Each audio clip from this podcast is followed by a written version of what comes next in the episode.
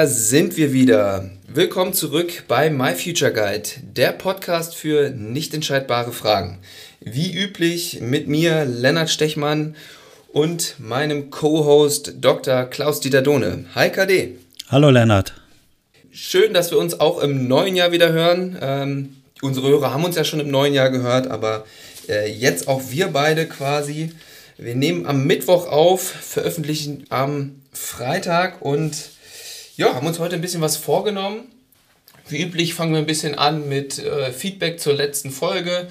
Ähm, wir beide blicken auch noch mal ein bisschen zurück auf die letzte Folge mit Javid. Der hat uns ja äh, einiges zur Verfügung gestellt, über das wir uns hier unterhalten können. Es war ja auch Überlänge, ja, ganz ungewohnt für unsere Hörer, uns jetzt eine Stunde lang auf die Ohren zu kriegen. Aber ja, fangen wir vielleicht wie üblich mit der Feedback-Session an. Ich, ich, ich leg einfach mal, ich, ich spiele gar nicht dir den Ball zu, KD, sondern ich leg einfach mal direkt selber los, weil äh, mich hat ein Feedback erreicht, äh, dass den oder die Hörerin hat das, ähm, hat das Thema insbesondere angesprochen oder fand es sehr interessant, äh, als wir uns über junge Mitarbeiter unterhalten haben. Und äh, dass da so ein, ja, so eine Art Shift, so wie Javid ihn beschrieben hat, stattgefunden hat und dass es fast schon darum geht, äh, teilweise, was Unternehmen Mitarbeitern bieten können und nicht andersrum. Ähm, und wie da auch, und dann haben wir ja weiter darüber gesprochen, wie der Umgang mit jungen Mitarbeitern ist und äh, wie, wie man es schafft, die in, ja, in Kontakt zu bringen mit Eigenverantwortung. Ähm, das ist ja auch für dich ein hochspannendes Thema als äh, Geschäftsführer, da du ja auch durchaus an versuchst oder öfter mal versuchen könntest, an äh, junge Mitarbeiter ranzukommen. Ähm, hat dich da auch irgendwie was in die Richtung erreicht oder ist dir da nochmal wieder was gekommen, auch so im Nachgang, als du den, als wenn der Podcast, die Aufnahme vielleicht bei dir so nachwirkt? Hm. Ja, mich hatte auch was erreicht, aber vielleicht äh, zunächst zu deiner Frage, Lennart. Äh, ja, natürlich will ich auch als Geschäftsführer an junge Mitarbeiter rankommen, wie du hm. das formulierst. Das hört sich etwas komisch an, aber ich glaube, dass es äh, äh darum geht, was wir zumindest sehen, auch bei unserer Firma, ist, dass äh, gute junge Leute äh, total anspruchsvoll sind und dass man denen was anbieten muss. Und äh, mhm. die Konkurrenz schläft da nicht und Qualität nimmt ja auch, glaube ich, ab. Jedenfalls ist das, was ich selbst so wahrnehme. Also wenn man mal so guckt auf der Zeitachse, dann scheint das Niveau, das Ausbildungs- und Qualifikationsniveau eher prinzipiell äh, schwächer geworden zu sein. Und wenn man dann die äh, ja, die Goldfische sozusagen haben möchte, die da so unterwegs sind, dann muss man denen was, denen was anbieten. Also einfach so äh, mitarbeiten und die mitnehmen, äh, jetzt ist schwierig, sondern die fordern ganz konkret auch Dinge ab. Wie gesagt, wir haben jetzt selbst einen sehr jungen Mitarbeiter, der sehr leistungsfähig ist, leistungsmotiviert ähm, ist und der äh, fordert sogar äh, eigene Beratung ein von mir, also zu sich und zu seinen Themen und äh, möchte sozusagen von seinem Chef ein Coaching haben. Mhm. Also das ist, äh, das ist halt ungewöhnlich und äh, der möchte dann natürlich auch eigene Aufgaben haben, die er selbstständig auf seine Art umsetzen kann. Und äh, das ist erfordert von unserer Seite ähm, ja Selbsthilveränderung. ja, äh, ich, ich fand jetzt äh, zwei Sachen interessant und bevor wir vielleicht auf das Beispiel, was du gerade nennst, irgendwo äh, zu sprechen kommen, würde mich nochmal interessieren, wie, also wo hat man das her, dass die Qualität ähm, da jetzt irgendwie gesunken ist, der, der Ausbildung oder generell der jungen Leute, die da hinströmen? Wo, woran machst du sowas fest? Ja, das kann man an ganz unterschiedlichen Dingen festmachen. Ich glaube, ganz allgemein ist das ja ein Trend, äh, dass, dass es beispielsweise äh, nur gute Noten noch gibt. Das ist, glaube ich, nicht mhm. ein Zeichen, dass, äh, dass alle so schlau geworden sind im Vergleich zu früher, sondern äh, dass es äh, da vielleicht viel leichter auch gute Noten gibt und ähm, dass ähm,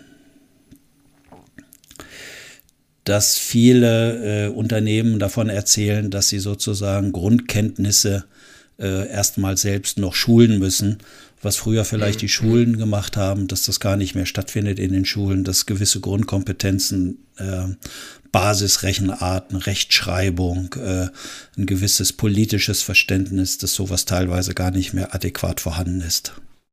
Mhm, mhm. Ja, das ist ja äh, spannend auch. Ich meine, es ist ja, geht ja auch gerade irgendwie gefühlt so ein, ja, ein Ruck oder Umdenken würde ich es noch nicht nennen, aber es gibt ja durchaus auch kritische Stimmen, was jetzt Schulsystem, Ausbildung und so weiter angeht. Irgendwie gerade, wenn wir da unserem werten Kollegen äh, der Akademie, dem Gerald Hüther, zuhören, was der auch so über Noten und so sagt. Ähm, äh, das, das scheint ja irgendwie dann alles jetzt so ein bisschen, äh, ich sag mal, die Folgen scheinen jetzt vielleicht da so ein bisschen hochzukommen, oder wie kann man das interpretieren?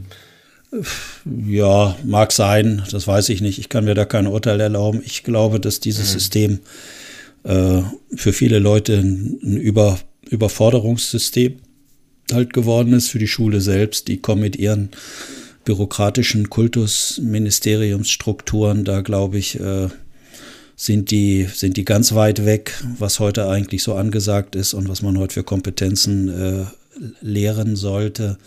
Die ganze Lehrerausbildung, also wenn man da überall so reinguckt, das äh, Verbeamtungssystem, was relativ wenig Variabilität und Flexibilität abfordert, dass man nie wieder jemanden entlassen kann, sozusagen, dass äh, die Leute keine Vorerfahrung in anderen Jobs haben. Also da gibt es ja eine Vielzahl von Gründen, äh, mhm. die, die man da anführen kann, warum das alles nicht ganz so zum Vorteil läuft. Mhm. Mhm. Aber das ist ja hier, glaube ich, jetzt nicht äh, unbedingt unsere, nee, äh, unser Inhalt. Nee, nee, nee, klar, da hast du recht. Wir wollen ja quasi dann eher danach dann ansetzen, wenn sie aus diesem System rauskommen. Aber das hat ja dann wahrscheinlich schon auch Auswirkungen, mit welcher Haltung äh, dann diese jungen Leute, da würde ich mich jetzt auch noch einschließen, ähm, ja, in Unternehmen äh, reinkommen. Ja. Und ähm, vielleicht überträgt sich das dann ja auch irgendwo. Also wenn du jetzt zum Beispiel auch, obwohl Jetzt hast du ja eben als im Beispiel von einem Mitarbeiter gesprochen, der dann doch da sehr, sehr hinterher ist und aktiv auf dich zugeht und, und äh, dich fordert nach Aufgaben, nach Input, nach Weiterbildung, nach Coaching und so weiter und so fort. Ja. Ähm, ich glaube ja. auch in, in meinem Austausch mit, äh, mit Unternehmen höre ich Folgendes, dass es ähm, gewisse Menschen gibt, die wirken, äh, junge Menschen, die kommen dahin, die sind extrem anspruchsvoll, aber wollen sich irgendwie nicht großartig einbringen. Das heißt auch nicht belasten über Gebühr, also jetzt in der mhm. positiven mhm. Hinsicht oder anders formuliert sich fordern. Äh, mhm. Die hauen schnell wieder ab. Äh, also die haben scheinbar so Bewertungskriterien, alles muss so optimal stimmig sein. Ich kriege hier meinen Hamburger morgens und äh, kann dann irgendwie so nach Lust und Laune hier irgendwie so rummachen. Und die würden sich gar nicht so im Äußeren jetzt vielleicht anpassen offen sein, neu lernen und äh, alles halt, wenn es dann zu viel wird, dann sind die auch relativ schnell wieder weg. So. Oder stehen da rum und wissen nicht, äh, nichts mit sich anzufangen. So. Und dann gibt es andere, die extrem wissbegierig sind, neugierig sind, äh, die sich gar nicht bremsen lassen, sozusagen. Die gibt es mhm. ja auch. Und äh, ja. nun ist ja erstmal die Frage, wenn wir mal diese Grobunterteilung nehmen, äh, wenn wir die ersteren haben wollen, dann können wir die nicht äh, einfach so abspeisen, indem wir die dann versuchen, in unsere normalen automatisierten Arbeitsabläufe einzubringen, äh, reinzupressen, sondern dann werden die, gucken die sich relativ schnell nach anderen Dingen um. Und äh, ja. das sind dann ja auch Menschen, die suchen dann ja auch weiter, die gucken, die sprechen mit anderen, die kriegen Anregungen, Ideen äh, und die musst du ja speziell auch wirklich, äh, insbesondere wir investieren ja auch relativ viel Geld in die Ausbildung unserer Mitarbeiterinnen und Mitarbeiter. Und mhm. natürlich möchten wir davon dann auch möglichst viel haben und lange etwas haben. Und nicht, dass die dann, mhm. äh, wenn da, wenn da jemand anders wedelt mit irgendwelchen Attraktoren, äh, dass die dann weg sind weil wir sie nicht adäquat gefordert haben, äh, ihnen was zugetraut haben und so weiter. Also für mich klingt es gerade so, dass es, ähm, dass dir so ein bisschen, ich sag mal, die Mitte dazwischen so ein bisschen fehlt. Also das ist, äh, dass wir da ähm, die jüngere Generation eher in so einem Entweder-Oder unterwegs ist und gerade auch wenn ich an die ersteren denke, also wo du sagst, misst du so ein bisschen das Durchhaltevermögen, das ähm, ja, oder sich zu sehr äh, nicht anpassen zu wollen, sich sehr, zu sehr leiten zu lassen. Und das sieht man ja auch, wenn ich äh, mich recht entsinne, sind ja auch die Studienabbruchsraten in den letzten Jahren auch deutlich gestiegen, also oder auch Wechsel, angefangene Studiengänge. Und äh, dann schnuppert man da mal so rein und dann, oh, das ist irgendwie nicht so richtig was.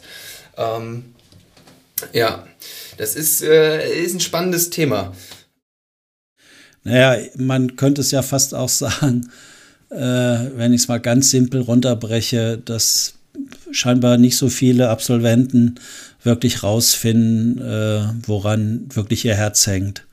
Weil wenn ich ja. etwas unbedingt möchte, wenn ich, äh, wenn ich was gefunden habe, was mir persönlich ganz wichtig ist, dann ist mir doch, ich sag mal, die Arbeitszeit egal, dann nehme ich viele Dinge hin, in Kauf, mhm. Schwierigkeiten, Hindernisse, äh, Unwägbarkeiten, äh, aber ich versuche dann mein Ziel zu erreichen, weil ich weiß, das ist einfach ein Bestandteil und dann lasse ich mich auch nicht so schnell davon abbringen.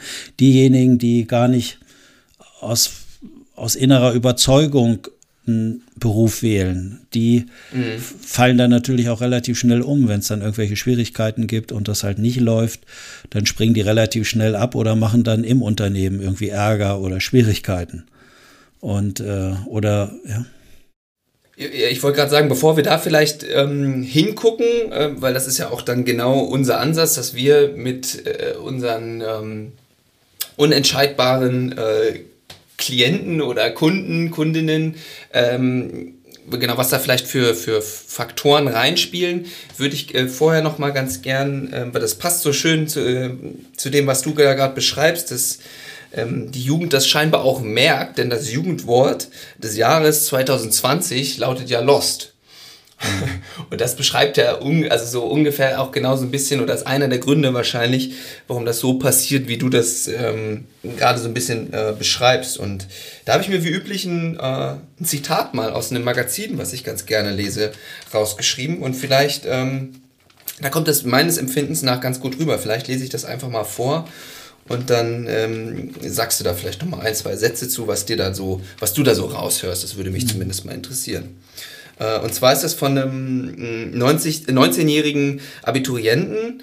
Ähm, und der wurde interviewt und dann wurde halt gesagt, ja, hier das Jugendwort 2020 lautet Lost. Und dann sagt er, ähm, Lost bedeutet, sich verloren zu fühlen. Ich finde es treffend, dass dieses Wort ausgewählt wurde.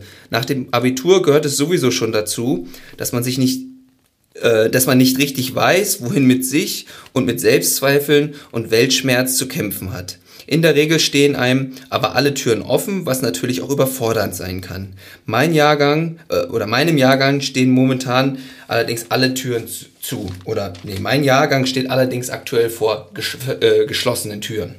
Ja, ich, an meinen äh, Vorleseskills muss ich noch ein bisschen arbeiten, aber ich glaube, der, der Sinn kommt drüber. Ja, da kann man natürlich sagen, zu diesem Jahrgang, der vor verschlossenen Türen steht, herzlichen Glückwunsch. Ihr braucht aus der Vielfalt der Optionen, die ihr sonst habt, euch momentan nicht entscheiden. Macht es ein bisschen einfacher, ne?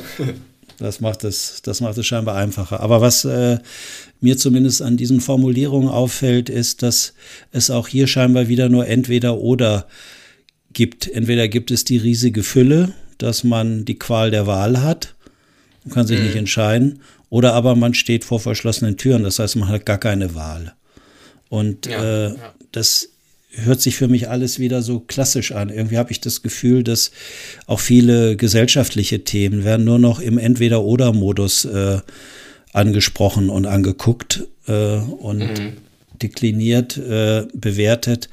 Und das macht das Ganze natürlich schwer. Wer also mit einer Entweder-Oder-Haltung rangeht, der wird natürlich Schwierigkeiten produzieren. Und ich glaube, dass im Moment weder alle Türen verschlossen sind, äh, noch mhm. glaube ich, äh, dass man immer alle Wahl der Welt hat, sage ich mal, sondern dass wer glaubt, alle Wahl äh, der Welt zu haben, der hat bekanntlich Schwierigkeiten, sich vielleicht festzulegen.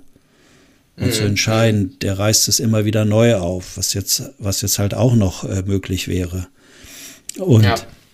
Ähm, da könnte man sagen, das könnte auch jemand sein, der sich, äh, der lost ist. Das kann ja durchaus, also ich will das gar nicht so negativ sehen, dieses Wort, weil äh, Javid hatte ja auch von dem Wort Lost gesprochen, ne? dass er selbst Lost genau, ich wollte es gerade sagen. der letzten ja, Folge. Ja. Mhm. Mhm. Oder er hat es, finde ich, so beschrieben. Ja, ich glaube, ich weiß nicht, ob er das Wort Lost selber benutzt hat, aber er hat es ja so ein bisschen so beschrieben, dass es für ihn jetzt mal gerade in Ordnung ist. Ich glaube, er hat so äh, eher gesagt, so sich ein bisschen treiben zu lassen und mal so zu gucken und hier mal äh, durch eine Tür zu gucken und da mal durch eine Tür zu gucken und sich das jetzt auch einfach mal zu erlauben irgendwo. Und ähm, dass das für ihn total wohltuend war, natürlich wohlwissend, das, das sprach er ja auch an, diese Angst zu haben, dass das natürlich für ihn kein ewiger Zustand sein soll, aber dass er sich das jetzt in, in dieser aktuellen Zeit, wo er jetzt ist, nach seinem Studienabbruch, auch einfach mal gönnt. Und gerade nach so einem Abschluss oder so können, klingt es für mich erstmal auch sinnvoll, so eine, so eine Phase einzulegen, weil das kommt ja nicht von heute auf morgen, diese Erkenntnis, von der du auch am Anfang gesprochen hast. Das ist es und dafür will ich mich in eine Breschen hauen. Wie war denn dein Eindruck von Javid? Hast du das Gefühl, dass der eher diesen Studienabbruch so positiv äh, verarbeitet hat, dass der in einem guten Fahrwasser ist oder ist das Gefühl, der verliert sich wirklich und kommt nicht mehr so richtig äh, nach vorn und findet wirklich raus, was er will? Nee, also äh, durch, äh, auf jeden Fall positiv. Also ich, ich sehe ihn ja auch äh, jetzt immer ab und zu hier bei uns in der Akademie für Potenzialentfaltung. Und ähm, der, also für mich scheint es so, dass er das wirklich einfach gerade einfach mal so zulassen kann und dass es für ihn, dass es ihm einfach äh, gut tut, ähm, diese Freiheit aktuell mal zu genießen und wie gesagt, dieses, dieses sich treiben lassen.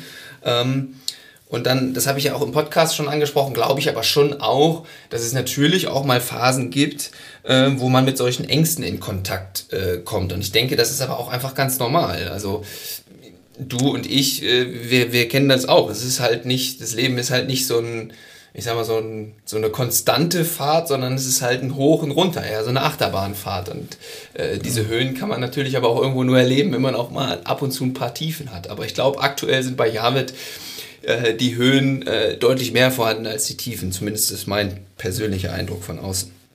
Naja, ich habe, mein Eindruck war, dass Javid zum ersten Mal in seinem Leben wirklich, äh, ich nenne das mal, in so einem bewertungsfreien Raum ist, äh, mhm. wo nichts zieht an einer Seite und dass er sich mit seiner Entscheidung wirklich sehr frei gemacht hat und auch abgelöst hat aus, seinen, äh, aus den Bewertungen und Vorstellungen seiner Herkunftsfamilie.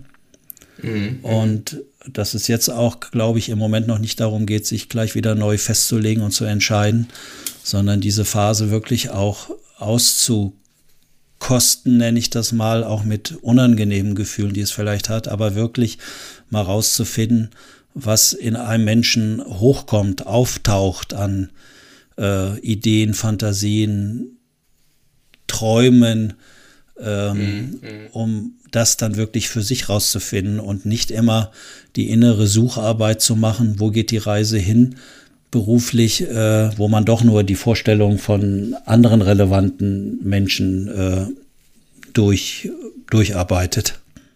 Ja, ja.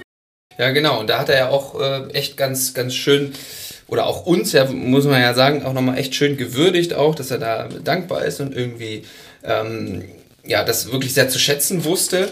Und ähm, äh, ich habe ich möchte jetzt vielleicht nochmal versuchen, mit dir dahin zu gucken, wie man es sch schafft, äh, dahin zu kommen in so einen, ja, in so einen äh, Modus oder in so einen, äh, in so ein Erleben, in so einen Bewertungs, äh, du hast es gerade genannt, bewertungsfreien Zustand zu kommen und einmal so gu zu gucken, wo denn die eigene Aufmerksamkeit und Energien so wirklich hingehen. Und ähm, der Artikel beschäftigt sich so ein bisschen mit, äh, also oder mit Coaching, nicht nur ein bisschen, sondern der beschäftigt sich mit Coaching und fragt und stellt sich die Frage, auf welchen Ebenen äh, Coaching denn überhaupt wirkt. Also ein bisschen aus der Hirnforscherbrille geguckt. Und ähm, da steht, dass das äh, Intervention, also hier in diesem Fall Coaching, auf drei limbischen Ebenen wirken kann und auf einer kognitiven Ebene. Mhm. Und ähm, Ja, jetzt ist die Frage, ja, ich, ich, kann ja mal so ein bisschen versuchen zu beschreiben und dann äh, kannst du das vielleicht nochmal mit äh, anderen Worten füllen. Ähm, und zwar wird da einmal halt beschrieben die untere limbische Ebene. Das sind so diese klassischen Mechanismen, die bei uns stattfinden, wenn man, ja, die einem am Leben halten, ähm, die, dass man die körperlichen Bedürfnisse be äh, befriedigt und so weiter und so fort. Dann gibt es noch die mittlere äh, limbische Ebene. Und das sind dann äh, diese Erfahrungen, die im Laufe der ersten drei Jahre äh, gemacht werden, wo ja auch wir mit unserem Tool so ein bisschen hingucken wollen. Ähm, und das sind halt äh, Pragen, äh, Erfahrungen, die, ähm, ja, die dann schon, obwohl du kannst es wahrscheinlich besser beschreiben. Ich muss jetzt hier gar nicht hier so ein, so ein Abstottern mir. Wie würdest du das beschreiben, was für Erfahrungen wir da in den ersten drei Jahren machen, äh, wie die sich so ein bisschen auswirken und was die für eine, wie die uns prägen? Ja, ich würde natürlich jetzt gern noch mal ganz kurz anders ansetzen, weil du hast schon dir sehr viel Mühe gegeben, irgendwie das sehr komplex äh, vorzustellen. Ja, äh, um die Kürze irgendwie reinzukriegen, dass ich hier nicht eine ja, halbe Stunde das, referiere. Ja. Aber ja. Ich, ich würde erstmal Folgendes feststellen, dass wir drei, äh, drei Arten von Wissen haben, also Lernerfahrungen, die wir haben. Wir haben mhm. Wissen angesammelt, da waren wir selbst beim Wissenserwerb gar nicht dabei. Das haben Generationen oder Vorfahren vor uns halt gemacht. Ganz wichtige Lebenserfahrungen sind in unserem genetischen äh, Informationen enthalten, die wir, die wir nutzen. Das sind, äh, sind, sind so For, äh, Formwahrnehmungen, Farben, Einschätzungen. Also da ist schon mal ganz viel Wissen von anderen Menschen, die lange vor uns äh, halt gelebt haben und das halt weitergegeben haben und gesammelt haben. Das ist, das ist halt in uns so. Und das zweite. Wäre das so ein bisschen diese, ja. diese untere limbische Ebene, die ich gerade beschrieben habe? Sozusagen. Genau. Mhm, ich, mhm. ich würde das gar nicht jetzt wieder auf diese unteren und oberen Ebenen, da hat sich, hat sich jemand wieder was Schlaues ausgedacht und hat das irgendwie versucht zu systematisieren. Ich würde das gar, mhm. nicht, so, gar nicht so abstrakt jetzt vorstellen, äh, sondern ich würde eher sagen, lass uns mal gucken, was haben wir Menschen überhaupt für, für einen Wissenserwerb, also welche okay. Erfahrungen kommen da rein. So. Und ich dann, schmeiße den Artikel weg, komm, so machen wir es. Genau. Das hört sich sehr gut an. Alles, was mit unten und oben und links und rechts und da halt systematisiert wird, glaube ich, ist für unsere Hörerinnen und Hörer nicht so nicht so zielführend. Ähm, okay. Das hört sich so an, als ob immer einer die Welt erklären möchte. Und das ist vielleicht im wissenschaftlichen Kontext oder in einem äh, universitären Kontext äh, eventuell noch angesagt, aber ich glaube hier nicht. So, der, äh, das nächste Wissen, was wir haben, Lernerfahrungen, äh, da waren wir schon dabei. Das ist, beginnt nämlich äh, eigentlich natürlich auch schon vorgeburtlich, aber das, was ich jetzt meine, äh, ist eher nachgeburtlich, die Erfahrungen, die wir da gemacht haben. Ähm, welche Verhaltensweisen waren in den ersten drei Jahren für uns wichtig, damit wir weiter unsere Grundbedürfnisse erfüllt bekommen haben, nämlich dass äh, jemand für uns äh, Fürsorge, Schutz und Verantwortung übernommen hat, dass mit uns gesprochen wurde, dass wir gefüttert worden sind und dass ein stabiles äh, Beziehungssystem angeboten wurde. Gehen wir mal davon mhm. aus, der einfach halt halber von der Mutter. So. Deswegen sind auch gerade die Interaktionen zwischen Mutter und Kind in den ersten drei Jahren besonders wichtig und bedeutsam. So. Ja, ja. So, das Wissen, was wir dort erworben haben, diese wichtigen Kompetenzen und Erfahrungen, worauf unsere Mutter reagiert hat, wenn wir irgendetwas gemacht haben, hat die uns gestraft, hat die uns allein gelassen, äh, wollte die uns überhaupt haben, äh, hat die uns liegen lassen, wenn wir wichtige Bedürfnisse hatten und wir äh, durch Schreien auf uns aufmerksam gemacht haben oder konnte die uns mit mhm. einer ganz liebe, liebevollen Haltung annehmen äh, und Unterstützung geben. Und da, da wissen wir halt, dass in diesen ersten drei Jahren, wenn es da bei den Kindern zu Belastungssituationen kam, äh, dass die Bezugspersonen äh, selbst instabil waren, äh, das Kind nicht wirklich angenommen haben, mit ganzem Herzen äh, mit dem Kind umgegangen sind, dann zeigen diese Kinder später im Erwachsenenleben im schlimmsten Fall äh, Störungen, Symptome und Krankheiten. Das kann dann von Alkoholsucht bis äh, schweren Beziehungsproblemen und so weiter gehen. Das ist äh, wissenschaftlich sehr gut erforscht. Mhm, also das wissen wir nicht, äh, diese wichtigen Erfahrungen äh, können wir nicht bewusst äh, zurückrufen, erinnern. So, das genau, ist, das wollte ich äh, nämlich gerade sagen. Das kommt nämlich tatsächlich auch in diesem Artikel dann doch äh, ja. auch ganz schön raus. Das Problem dabei ist ja im Grunde, dass wir das prinzipiell einfach nicht erinnern können. Äh, genau. Äh, und deswegen ist da, es ja so schwer für uns dahin zu gucken überhaupt. Genau, da spricht man dann auch von einer Amnesie für die ersten drei äh, Lebensjahre. So. Mhm. Wir kriegen das aber ein bisschen mit, wir können uns das erschließen, wenn wir sehen, wie wir in Beziehung gehen, wie wir Beziehungen leben worauf wir reagieren. Äh, unsere Gefühle und Emotionen liefern uns da, finde ich, sehr viel, äh, sehr viel Information. Was tut uns weh, was schmerzt uns, ähm, in was für Beziehungskonstellationen geraten war immer, immer wieder. Was sind das für Menschen? Was haben die dann für äh, Muster, wie wir ja sagen? Also da kann man eine Menge über sich erfahren, was da wohl in den ersten drei Lebensjahren so los war und ob man ein Kind äh, äh, ein Kind war, was mit ganzem Herzen und voller Liebe von seinen Eltern, insbesondere von der Mutter, angenommen wurde. So. Und dann haben wir aber, das beginnt dann vielleicht vier, fünf, auf jeden Fall, wenn wir in die Schule kommen, da beginnt der Wissenserwerb, der bewusst, sprachlich, rational ist. Ähm, da waren wir dabei, also da waren wir ganz mhm. bewusst dabei und können halt viele Dinge von diesen Dingen auch bewusst erinnern. Mhm. Diese, diese drei Arten werden allgemein unterschieden. Was haben wir überhaupt für, für Wissen äh, erworben? Also einerseits, bei dem einen waren wir gar nicht dabei, bei dem anderen waren wir dabei und wissen es nicht mehr. Also wir können es nicht erinnern. Mhm. Und bei dem anderen waren wir halt dabei. Und jetzt ist die Frage, wo guckt man immer besonders hin? Und wo legt man da Wert drauf und in unserer westlichen Kultur und Gesellschaft, wo guckt man da besonders äh, gern hin, Lennart? Ja, das ist dann natürlich letztendlich das Letzte, also diese, ich würde es mal nennen, kognitiv-sprachliche Ebene, ne? Äh, richtig, genau. Und deswegen sieht Berufsberatung und Berufsorientierung wie üblicherweise aus?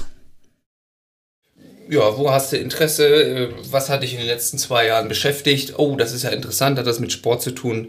Auf geht's, Sportlehrer. Also um es jetzt mal sehr vereinfacht und sehr ja. flapsig zu formulieren. Das heißt, man versucht über die Berufe, die es so gibt, äh, Informationsbroschüren zu erstellen. Die werden dann verteilt an die Schülerinnen und Schüler und da können die nachlesen auf so einer allgemein sachlichen Ebene. Äh, äh, was da gefordert wird und wie das da mhm. aussieht mhm. in den Berufen. Ja. Was in diesen Broschüren nicht drin steht, ist, äh, und das kann man vielleicht auch so im Detail natürlich gar nicht vorher sagen, ähm, ähm, dass sie ja ganz eigene Beziehungsmuster und äh, halt Kindheitserfahrungen äh, mitbringen, die ihre Bewertungen im Hinblick, fühle ich mich irgendwo wohl, bringe ich mich irgendwo ein, etc., wesentlich mitbestimmen. Und deswegen äh, kommt nachher, wenn die dann in das äh, Berufsleben kommen, kommen die dann plötzlich mit irgendeinem Chef oder Chefin in Kontakt oder mit Kolleginnen und Kollegen. Und plötzlich merken die, dass es gar nicht nur um die eigentlichen Inhalte geht im Beruf, sondern da geht es eher dann darum, ähm, wie bringe ich mich da ein, was habe ich für Muster überhaupt. Also da bekommt man vielleicht zum ersten Mal nach der Schule richtige Informationen, um sich selbst zu überprüfen und kennenzulernen auch.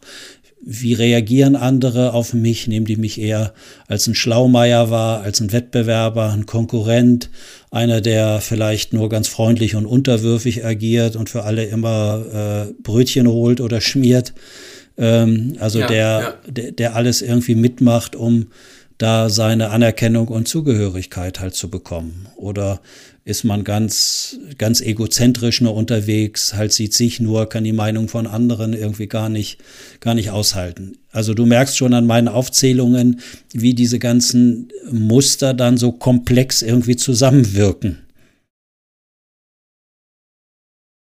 Ja, ähm, KD, wenn ich dir da jetzt äh, so zuhöre, kommen da irgendwie bei mir so Erinnerungen äh, hoch aus meiner ja, äh, sportlichen Karriere, sag ich mal. Und ähm, insbesondere im Teamsport oder da, wo ich herkomme, aus dem Basketball, ist ja, ist es für ein Team, um erfolgreich zu sein, äh, durchaus wichtig, und das kann man dann ja äh, wunderbar auch aufs Unternehmen übertragen, äh, eine klare Rollenverteilung zu haben.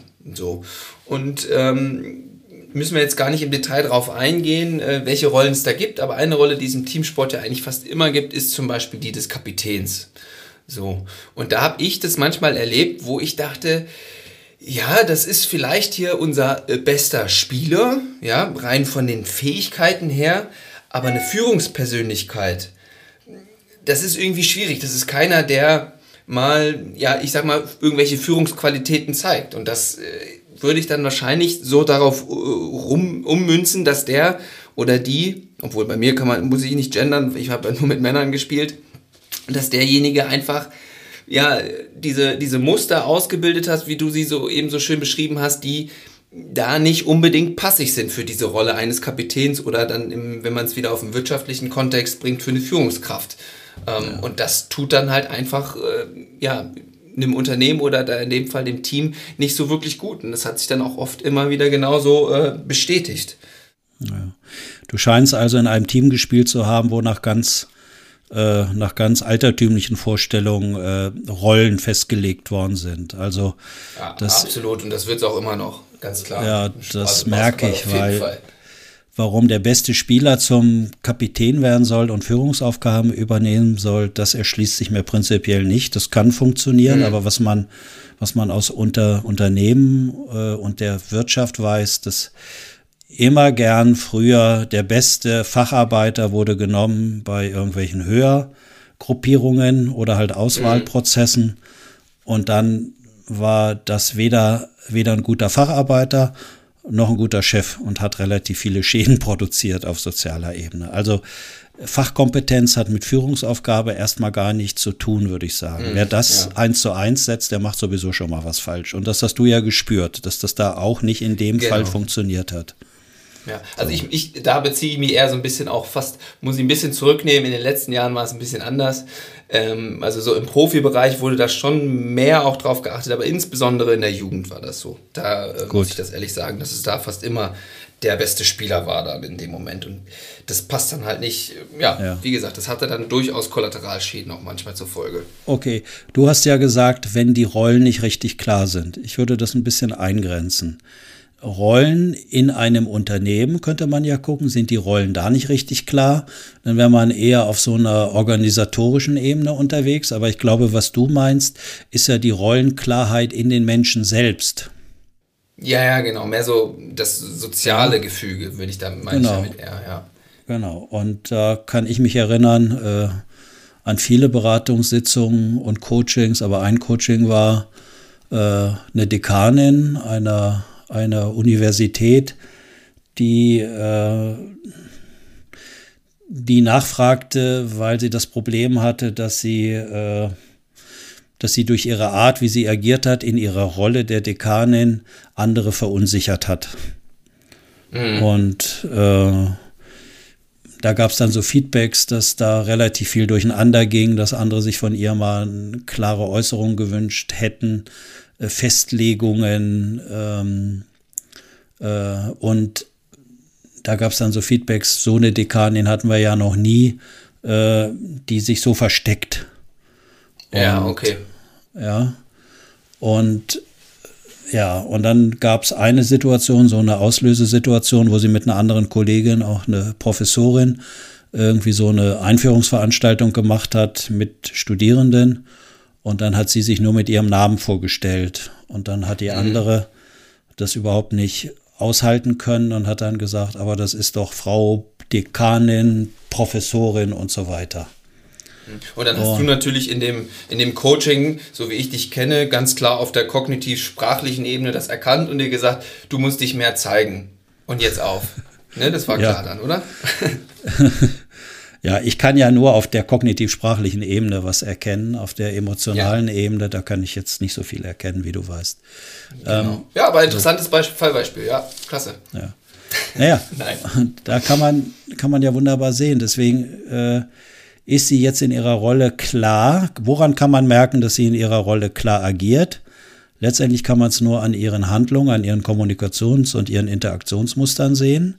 Und mhm. befragt, warum sie sich da nur mit Namen vorstellt, sagt sie, ja, ich wollte den Studierenden auf Augenhöhe begegnen. So. Mhm. Mhm. Und das, so, da kann man ja eigentlich nichts gegen sagen. Das hört sich ja so, so schön an, so nett, ja, ja dass ja. sich jemand mhm. nicht mit mhm. seiner Autorität über andere stellt, sondern bietet halt Augenhöhenbeziehung an. Und ja. äh, finde ich jetzt prinzipiell äh, nicht verkehrt, aber die Kollegin hält das ja nicht aus. Weil. Ja, genau, die Oder die Mitarbeiterin, ja, die mhm. weist dann nochmal darauf hin und stellt dann sozusagen das Beziehungssystem, die Rollen nochmal klar nach außen. Weil wenn sie sich auf Augenhöhe zeigt, dann muss sich ja. automatisch die andere ja vielleicht auch äh, auf Augenhöhe zeigen. Oder wenn die da aber nicht ganz sicher ist im Umgang auf der Augenhöhenebene, sondern die Autorität mhm. als Sicherheit braucht, als eine Art Schutz, ja, als Sicherung, dass sie da was wert ist, dass sie da wichtig ist, dass sie Respekt bekommt, Autorität und so weiter, Akzeptanz. Ja, ja. Dann äh, kann das hebt Schwierigkeiten sie die, führen. Ja. Genau, und dann hebt sie die andere auch mit nach oben. Mhm. Und dann scheint es für die wieder zu stimmen. Mhm. Und was, also, ja ja, ich wollte jetzt gerade nachfragen, also finde ich äh, durchaus verständlich, ne, wenn da so eine, ähm, so, so, eine große Dissonanz ist von dem, wie man sich im Außen sehen möchte und die da miteinander kämpfen. Das ist natürlich nicht, nicht hilfreich. Und dann, ähm, wie hast du das dann in dem Coaching aus, also woher kam das dann, wenn wir jetzt wieder Bezug nehmen auf unsere, ich habe es für limbische Ebenen genannt oder die Lernerfahrung, äh, wie du ja. es noch ein bisschen schöner beschrieben hattest. Äh, was ist da so rausgekommen? Wo hast du da hingeguckt? Naja, du weißt ja, dass wir in unseren äh, Beratungen, gerade mit Absolventen oder halt mit Karriereplanung, auch mit Älteren, die länger im Erwerbsleben sind, ja gern diese ersten drei Lebensjahre, also vier, fünf, sechs natürlich auch, also mhm. das Herkunftsgenogramm nennen wir das Zeichnen. Das heißt, das ja, Beziehungssystem genau. mhm. visualisieren und uns angucken, wo ist jemand groß geworden? Was kann man da alleine sehen? was für kritische Situationen hatte der zu meistern, mit welchen Unwägbarkeiten musste er zurechtkommen. Genau. Und, ähm, Ganz kurzer Einschub äh, für die Hörer und Hörerinnen, das wäre bei uns das Äquivalent zum Telefonkompass, äh, dieses, dieses erste Ausarbeiten. Aber fahre fort. Ja, genau.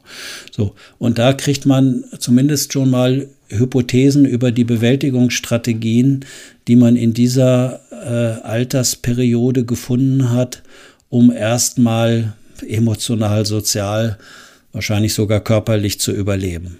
So. Mhm. Und diese Überlebensstrategien, die brennen sich ja so ein, dass wir sie später in anderen Beziehungsmustern immer wieder aktivieren, realisieren und neu durchleben. Mhm, mh. So, und äh, was, wenn jetzt. Genau, wenn ihr entschuldige, du wolltest gerade sagen, was ich ja fragen wollte, glaube ich. ja. Naja, und bei dieser Frau wurde dann halt sichtbar in ihrem Genogramm, dass dort die, die Eltern, sage ich mal, sehr konfliktär äh, miteinander waren, also sehr mhm. viel Streit hatten, äh, Trennungen, glaube ich sogar, also halt Entwertung, Abwertung. Und dass sie sich äh, den Kindern sozusagen immer auf so einer Kleinkindebene, also mit ihrem Verhalten angeboten hat und darüber versucht hat, die Eltern zu beruhigen, also in die Eltern ähm, in die Elternrolle äh, zu bringen, also in eine verantwortungsvolle und fürsorgliche Elternrolle zu bringen. Die war dann sozusagen ein bisschen die Beziehungstherapeutin für die beiden. Sozusagen, so könnte man das durchaus äh, bezeichnen. Das machen Kinder ja äh, immer wieder, dass die natürlich versuchen, ihre Eltern, wenn die Streit haben oder wenn es äh, zu Trennungen kommt, die in irgendeiner Form äh, zusammenzuhalten. Und das hat Weil man da als Kind ja auch so extrem sensibel für ist, ne? Naja, als Kind braucht man beide Eltern und man möchte beide, beide Eltern haben. Und wenn es einem Elternteil nicht gut geht oder wenn, das wissen wir ja auch, wenn, wenn ein Elternteil abfällig über das andere Elternteil äh, spricht, wenn es nicht dabei ist und das äh, Kind hört das, dann hat das massive Folgen, weil das Kind hört automatisch, also angenommen, die Mutter spricht schlecht über den Vater im Beisein des Kindes, kann, mhm. zu, kann zu irgendeiner Freundin sein beispielsweise, dann hört das Kind sozusagen, okay, da ich zu 50 Prozent vom Vater bin, sind 50 Prozent falsch an mir. Und dann hört das Kind irgendwie auch, ich bin zumindest halt, halt nicht richtig. So, das ist für ein Kind nicht gut, nicht gut auszuhalten. Äh, ja, umgekehrt ja. spricht der Vater abfällig über die Mutter, wäre das ähnlich. Ja, also das macht beim Kind immer ein ungutes Gefühl, weil eine ja. Seite vom Kind, die es mitbekommen hat, von beiden Elternteilen wird automatisch äh, halt verletzt.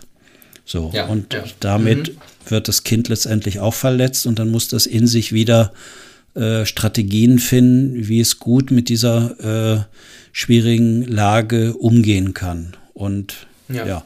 Und diese Frau hatte jetzt äh, das so gewählt, dass sie sich dann ganz äh, zurückgezogen hat einerseits, also ganz kindlich, also nicht nach außen, nicht äh, sich gezeigt hat, äh, nicht für Ärger gesorgt hat, für Auseinandersetzung.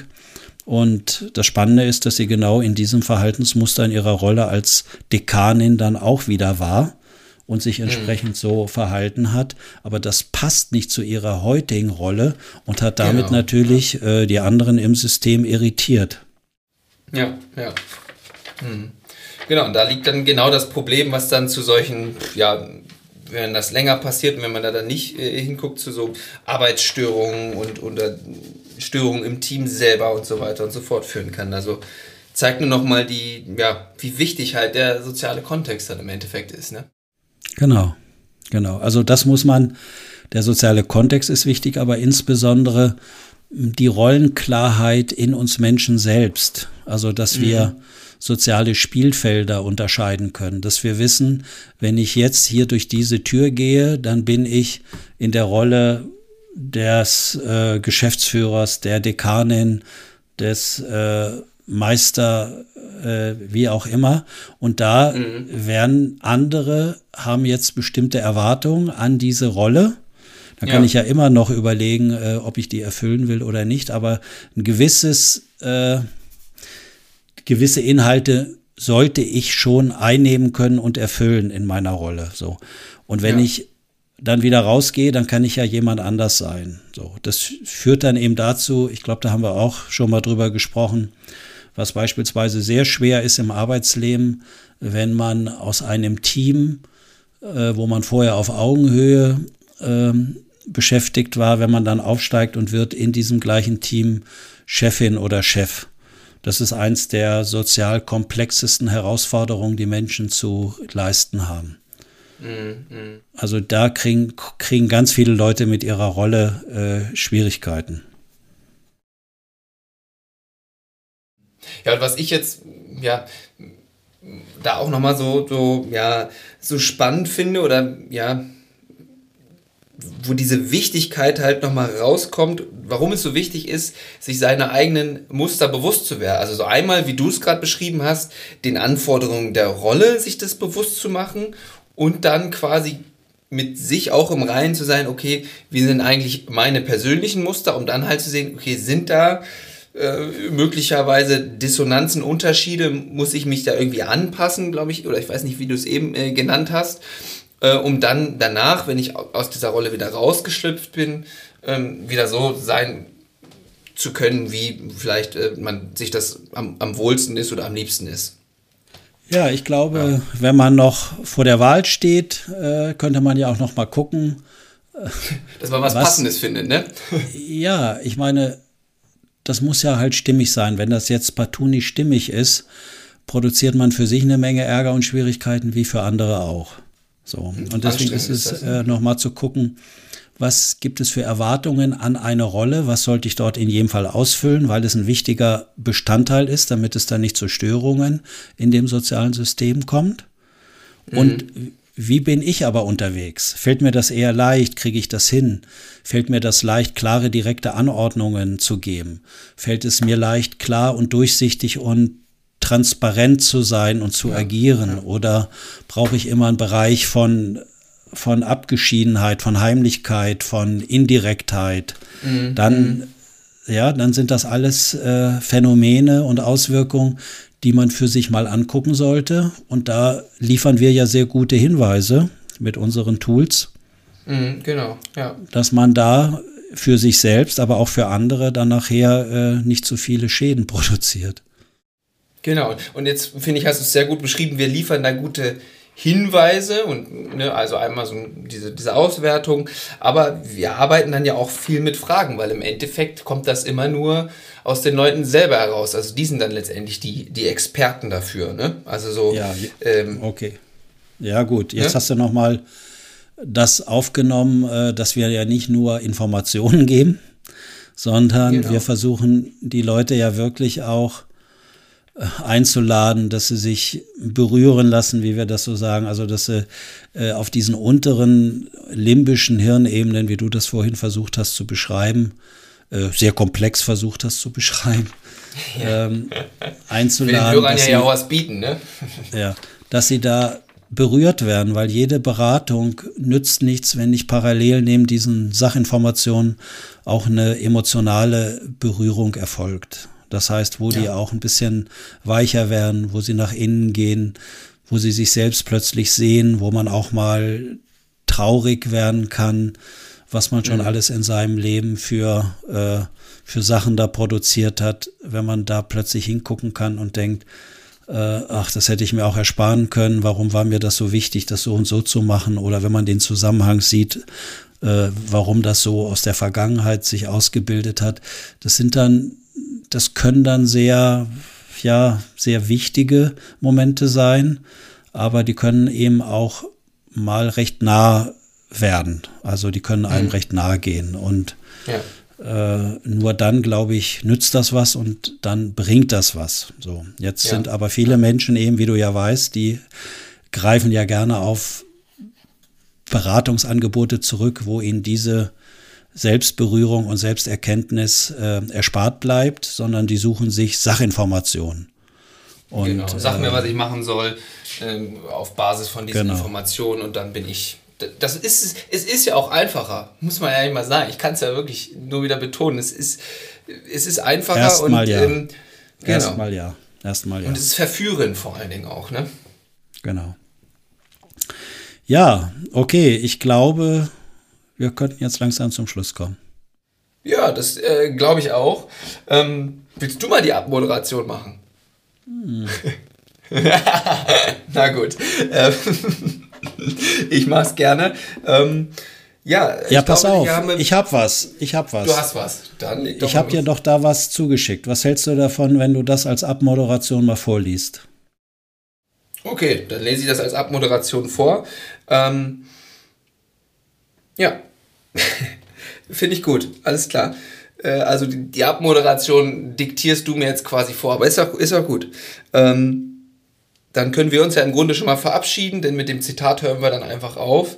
Äh, vielen Dank, dass ihr wieder eingeschaltet habt und ähm, ja, ich lege einfach mal los. Der Scheiß, der dein Herz schneller schlagen und deine Augen leuchten lässt, wenn du ihn tust oder darüber redest, ganz egal, ob es Wandern, Yoga, Gärtnern, Malern, Sex, Meditation, Fotografie, Spazieren oder anderen helfen ist, tue es. Tue es, so oft du kannst, denn das ist es, worum es im Leben geht. So viele leidenschaftliche, glückselige Momente erschaffen, wie es nur geht. Lass dich von niemandem abhalten, die Dinge zu tun, die du liebst, nicht mal von dir selbst.